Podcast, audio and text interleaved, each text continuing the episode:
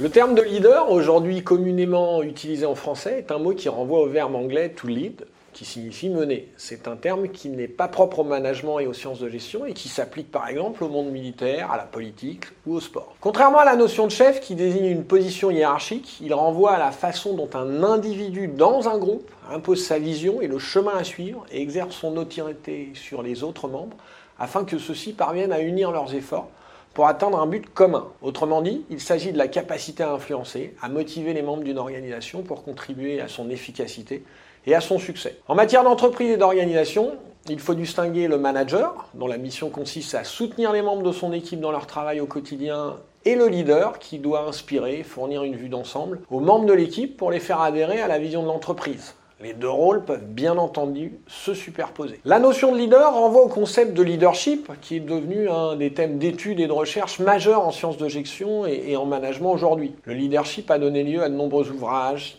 articles, conférences scientifiques. Certaines revues d'ailleurs sont même exclusivement consacrées à ce thème. De nombreux types de leadership ont été mis en lumière par les travaux scientifiques. Euh, on va prendre par exemple euh, le leadership autoritaire, le leadership participatif, ou le leadership transformationnel, pour n'en citer que trois. L'intérêt pour les concepts de leader et de leadership et le nombre de travaux aussi rapportants sont notamment liés à un changement d'époque où le lien d'autorité est désormais remis en cause par des équipes et des collaborateurs plus éduqués, mieux informés et plus autonomes. C'est notamment le cas euh, de certaines générations, notamment les nouvelles, comme la génération Y et Z, qui semblent plus rétives à un management trop vertical et qui attendent plus du leader une aide et un accompagnement euh, plutôt qu'un commandement ou, qu'un contrôle. Et force est de constater que la mode est un leadership transformationnel, où le leader a pour mission de maintenir l'énergie au sein d'une équipe, d'aider et d'encourager ses membres à progresser, de s'assurer à ce qu'ils avancent tous dans la même direction et de les inspirer. Et aussi au leader humble, capable tout à la fois de reconnaître et d'assumer leurs responsabilités et de ne pas avoir peur de dévoiler leurs faiblesses et leurs limites. Alors qu'il existe aujourd'hui de nombreuses formations en